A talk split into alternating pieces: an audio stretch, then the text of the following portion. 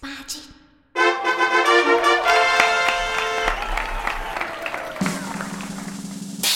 嘿嘿哈哈，十八般武艺，扎背当忙，九弯十八拐。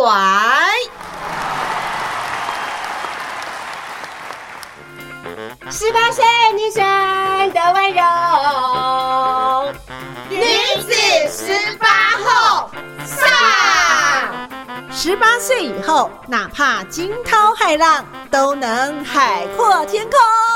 哈哈哈哈哈哈收听《中女好会讲女子十八后》Podcast 节目，我是主持人陈宇秀，你也可以叫我秀妹。那么在我们过往五十五集的节目当中，我们特别呢都安排了由台中女中优秀的呃学姐妹们到我们的节目当中来分享她们的生命故事、她们的职场经验。那么接下来呢，在第五十六集以及第五十七集，我们特别呢啊。用另外一个角度，也要特别来谢谢台中市政府社会局来赞助第五十六集以及第五十七集的节目。那么，呃，我们都知道，这女性呢，在我们的这个生命成长当中哦，或者说我们的生命历程当中，组建家庭，然后呢，养儿育女，哇，是很多人呢这个人生的一个重要的一个选择，也是我们必经的一个历程哦。那很多的这个学妹们或是学姐们，你们想想看、哦，在我们可能这个年轻的时候。如果当时呢，我们这个照顾了这个自己刚出生的这个儿女，是不是呢，也真的经历过了一段手忙脚乱，或者呢是比较一个特别的一个经历哦？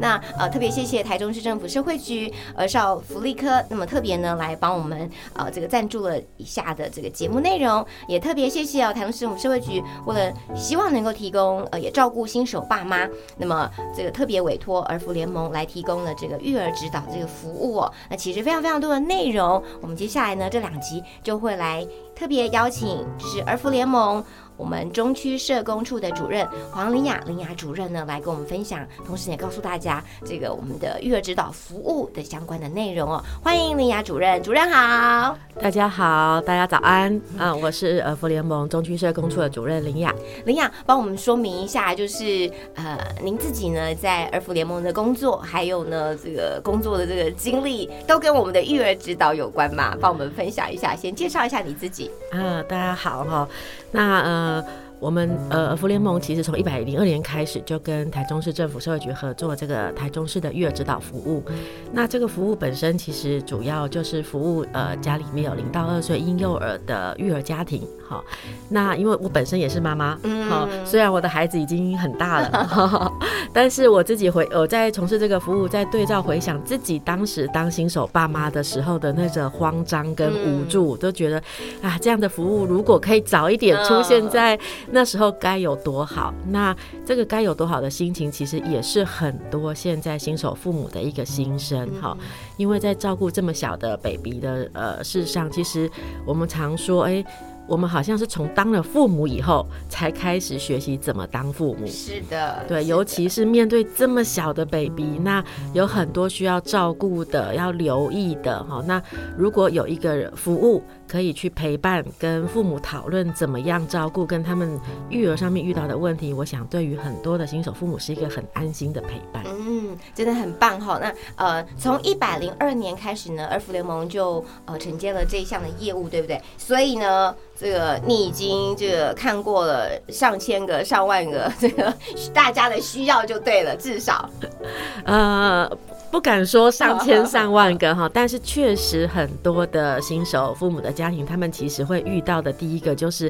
当 baby 接回家里以后，很多事情要开始自己接手照顾的时候。从他的吃、睡跟照顾，就会马上面临很大的一个挑战。嗯哼，没错哈。那呃，要请这个林雅主任来帮我们提到，其实呃，新手爸妈现在呢，在台中市的这样的一个育儿指导服务的呃这个申请，是不是其实呃很方便？然后呢，是不是也持续的在努力的这个推广当中？是，其实呃，这是一个免费的服务哈。那所以台中市的育儿指导服务其实。实包含三个三大面向哦。第一个是呃育儿咨询服务，那育儿咨询服务我们本身有一支专线，那我们也可以透过 LINE 的官方账号，或者是我们的脸书页，或是我们的网站，对，所以我们是提供非常多元的咨询管道，可以给这个新手父母，当你有遇到任何育儿的问题，都可以透过这些管道来做呃相关的讨论跟咨询。那第二个部分的话，其实也是台中市的特色啊，就是我们有道宅的育儿指导服务。哦，哎，这个真的很棒哎。嗯，对，那我们呃会有呃受过训练的育儿指导员跟社工陪同，那一起进到家里面，提供一对一对一个别化的育儿指导的服务。那这个申请也是非常方便的，只要到我们的网站上面去线上申请，那就会有社工跟您联络。那在上面你可以先简单的说明一下，哎，孩子的年龄跟现在，呃，孩子对你来说比较大的困扰，跟你想要呃讨论跟学习的方式，呃的项目是什么？那社工就会跟你做联系跟讨论。那呃约定呃双方合适的时间，那我们就会带着指导员呃进到家里面去看看 baby，然后跟呃，新手爸妈讨论，哎，有没有什么样的方式其实是可以做参考的？嗯哼。那另外一个部分，其实我们也办非常多的育儿主题课程，是。那这些课程也都是免费的。好，那我们的育儿主题课程其实每次一开放报名就非常的秒杀这一类的，这样不只是演唱会哦，这个育儿指导也是哈。嗯，对，因为我们的课程呃比较着重的是呃实际的演练。跟操作，好，因为照顾这么小的孩子，其实很多的时候，可能用讲的或者是用听的，可能好像还是很模糊跟抽象。是，所以我们的课程其实非常着重的是人数少、小班级，那能够跟讲师有一对一的互动，甚至有一些课程会有一些实际的演练跟操作，比如说我们的呃沐浴的课程。对对，讲到这个，真的是 我女儿刚出生的，至少是在这个嗯三。三个月、四个月以前，我是不敢不敢帮他洗澡的，我就只能请我这个妈妈或是我婆婆帮忙洗。我觉得这个可能真的是个很难的一个事情，因为你觉得它这么软、这么小，然后万一呢不小心手滑了，跌到这个浴盆里面怎么办？点点点啊！对对，所以这个呃沐浴的课程其实也是很多呃新手爸妈非常喜欢的哈，因为我们会透过。呃，跟 baby 一样大的娃娃，那有很多实际练习的课程，那包含可能有一些呃婴儿按摩的课程啊。好，或者是制作副食品，是哦，怎么样制作副食品等等哈，所以我们的育儿主题课程是非常多元。那它的特色其实就是重在实际的演练跟操作。是，所以刚刚讲到这个三大面向哈，特别来针对零到家里面有零到两岁的这个呃小 baby 们，包含了就是咨询的服务，还有呢育儿指导员能够到宅呃做一些呃指导，然后再来就是我们的这些课程哈，育儿指导的这个课程，这三大项目呃在台中市。的呃，这个对很多新手爸妈来说呢，真的很重要。那是不是直接上网，甚至呢是电话咨询都非常非常的方便，对不对？是，呃，我们可以台中市的育儿咨询专线就是二二零二二五二五。二二零二二五二五这样子，但刚刚讲到，其实，在网站上面呢，呃，做这个登记，然后呢，甚至有这个呃赖的这个官方账号可以来提问，对不对？是的，哇，哎，这个速度很快吗？我的意思说，他现在一直哭，我应该怎么办？或者是，哎，他这两天就是好像都没有睡觉，然后呢，让我自己心情很烦躁，他哭我也哭，就类似是这样的一些讯息，你们也会马上来做一个这个回应跟呃。这个好的这个咨询的建议，对不对？是的，呃呃，只要我们是周一到周五的上班时间，我们都有排班的社工，可以呃做这样的一个咨询跟讨论。哇，所以呢，这三大面向其实是真的，呃，让我们的新手爸妈呢可以有，呃，算是我们的好朋友，对不对？新手爸妈的好朋友，是我我们都觉得说，哎，我们是提供一个安心服务。是，那呃，接下来请主任跟我们分享，就是呃，到目前为止有没有一些比较呃这个特殊的这个经验，或是经历，或是你自己呢就曾经呃这个。呃，听到我们的育儿指导员，或者是呢，你参与到现场，这个育儿指导员他们跟你的一些回馈跟分享。好，其实呃有很多的妈妈哈，其实新手妈妈哈多，因为多数还是可能还是以妈妈比较多对哈。那因为他们在照顾孩子的这件事情上面，其实是非常的呃需要有很多的支持的嗯哈。因为其实现在网络上育儿资讯非常的多，是那很多新手父母非常的认真，都搜寻了各种各种的，对，所以现在是一个育儿资讯爆炸的年代，因为网络现在太方便了，好、但是呃，很多时候可能爸爸妈妈上去搜寻一些方法，用在自己孩子身上，怎么觉得怎么没有用？嗯哼，对，然后就会有更多的焦虑。嗯哼，好、所以当我们进到家里面的时候，其实我们很大的一个。呃，我自己觉得一个呃功用，其实就是在告诉爸爸妈妈一件事情，就是其实每个孩子的特质发展其实都不一样。对，所以我记得有一个妈妈非常的焦虑，因为她的宝宝就是睡眠作息让她非常的困扰，所以她常常是半夜没有办法好好的睡觉。是，所以妈妈的妈妈也很累，然后 baby 又没有办法哄睡，所以常常就是她抱着 baby 一起哭，有有这还蛮常见。我记得，哎、难免有几几次都会是这样。尤其很多妈妈，像我自己，当时就是我会觉得我好像有那么一点点小小的忧郁，就是一方面你也睡不好，一方面你也不知道他的需求，然后各种方法尝试，然后呢，你总会觉得好挫折，怎么办这样子？那又会有很重的这个负罪感，好是就觉得是不是自自己还没准备好当妈妈，等等等啊，这是很常见的，对不对？所以每个妈妈应该都有这样的一个历程，哈，这样听起来，嗯，是的，呃，所以呃，我我记得那一次印象非常深刻，就是我我们进到家里的时候，妈妈说着说着她就哭了，嗯啊，因为她会觉得说。啊，我好像我已经全职照顾孩子了，怎么还是没有把孩子照顾好？对，对，所以那时候其实我们就拍拍妈妈的肩膀哈，抱抱她。嗯其实对于妈妈来说，那个是一个最大的肯定跟回馈，嗯因为我们就告诉妈妈说，其实妈妈你已经做得非常好，她真的把她的 baby 照顾得非常好，嗯白白胖胖的，然后呃非常的亲人嗯哦。可是妈妈就是对于睡眠这件事情一直没有办法有好的处理哈、那当然指导员跟她分享了很多可以用什么样的方式，包含增加白天的活动量，那睡前可能有一些睡前的仪式。哦，或者是可能诶、可以透过一个呃睡眠的音乐，那或是睡前的一些故事、绘本等等啊、跟妈妈讨论非常多的方式，那也请妈妈试试看。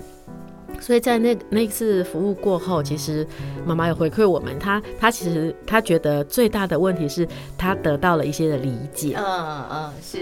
真的，应该是呃，这个让让妈妈可以感受到，其实她付出的这些对孩子，可能她自己认为好像有点一筹莫展，或者说不没有办法真正的。把这件事情做成他他他的这个理解，但其实我们的鼓励或者是说呃育儿指导员的一些从旁的一些建议，然后呢也陪同，然后也跟他呃这个这个说明，所以他就会觉得被理解、被认同，然后被支持到了，对不对？是那一面我们让妈妈知道，就是说，哎、其实呃不是她不好，而是确实呃不这个年龄的孩子，他的睡眠作息确实就是比较不一样，所以是很普遍化的，不是特别是他的宝宝有问题，所以我们很多时候会需要让那个新手父母知道这件事情是这个不是你有问题，也不是你的错，而是现在在这个发展阶段来说，它是一个很普遍的婴幼儿可能会出现的议题。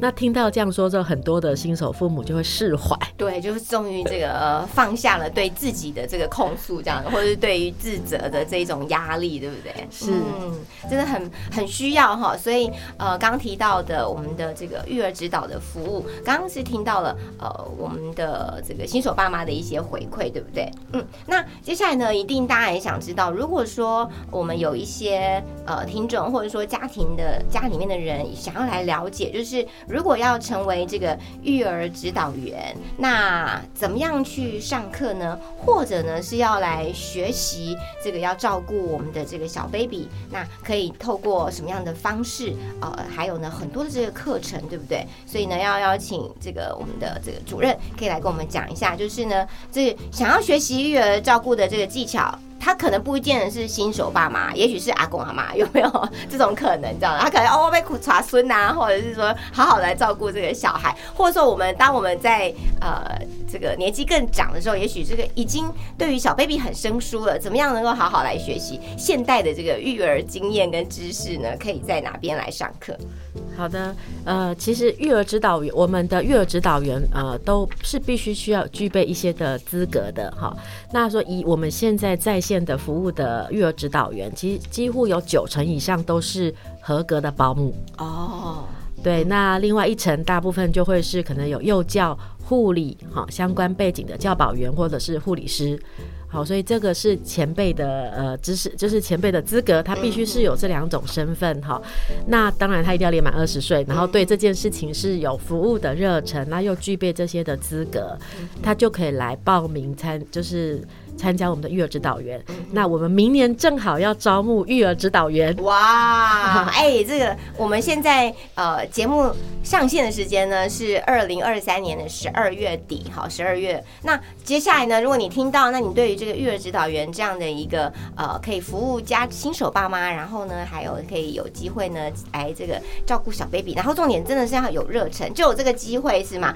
育儿指导员呃，假定做在民国一百一十三年来。来做招募的话，呃，需求量会很大嘛？那还有什么样的条件？嗯，呃，我们会呃，育儿指导员他符合这些资格条件之后，其实我们需会安排的是二十四个小时的职前训练。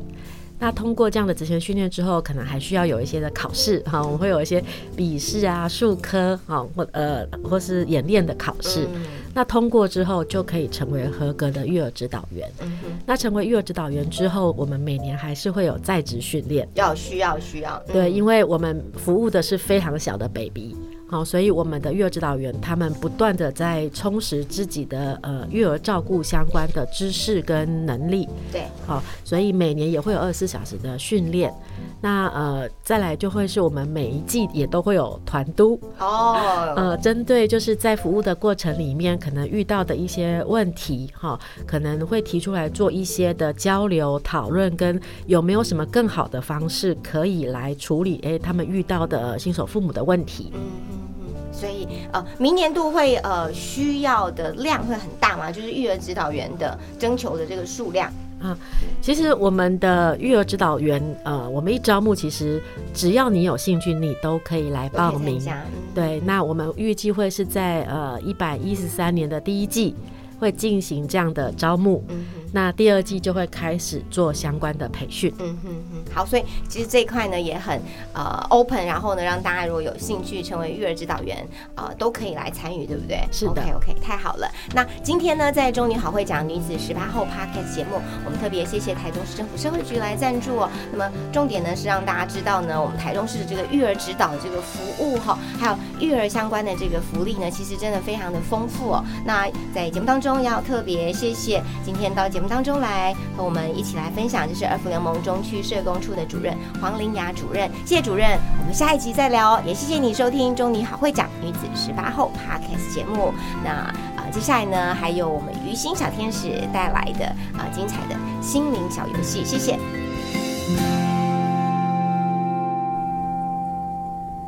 各位女子十八后的听众朋友，又来到了琉璃心正念冥想。今天我们要来讨论我们对压力的反应。当我们遇到紧张、焦虑的时候，有可能会肌肉紧绷、心跳加快，我们的瞳孔会放大，让我们看得更清楚。肌肉的血液量会增加，肌肉紧绷是为了准备。行动，在这个时候，心跳跟呼吸会加速，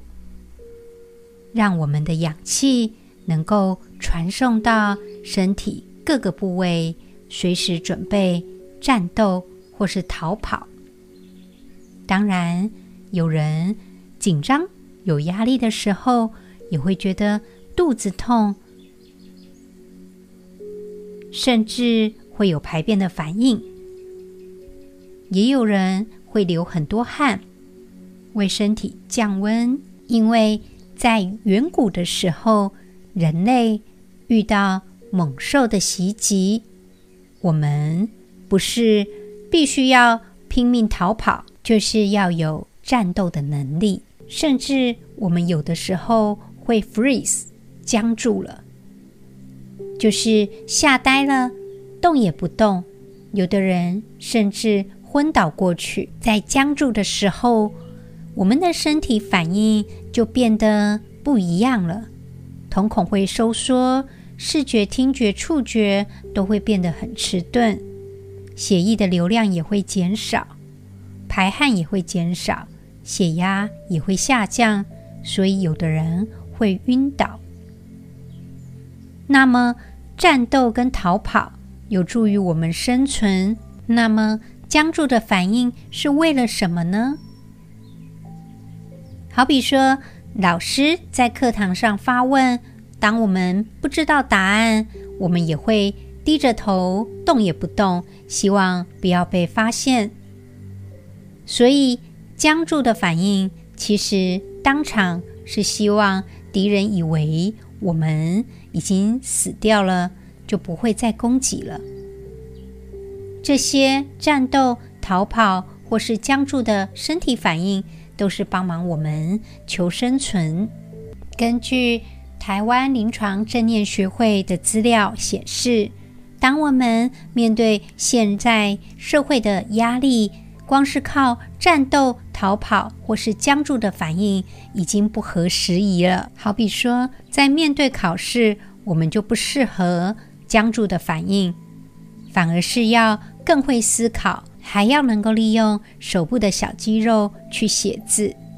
所以，我们必须学习更好的方法去应对现代社会的压力。Mindfulness 的练习可以帮忙我们去反映此时此刻的身心状态，好好的照顾我们的身心。现在。听众朋友，请你试着去感觉你的身体此时此刻的状态，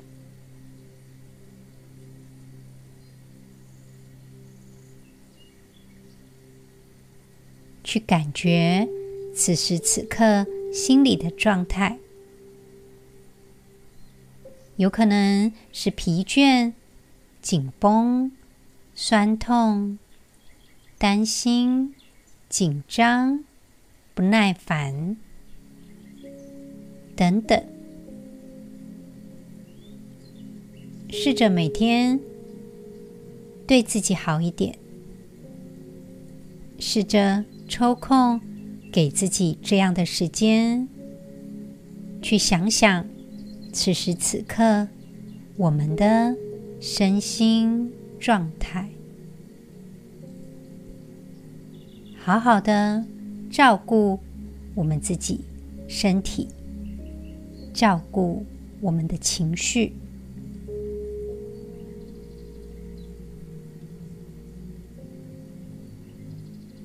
女子十八后的听众朋友们，我们下次再见喽。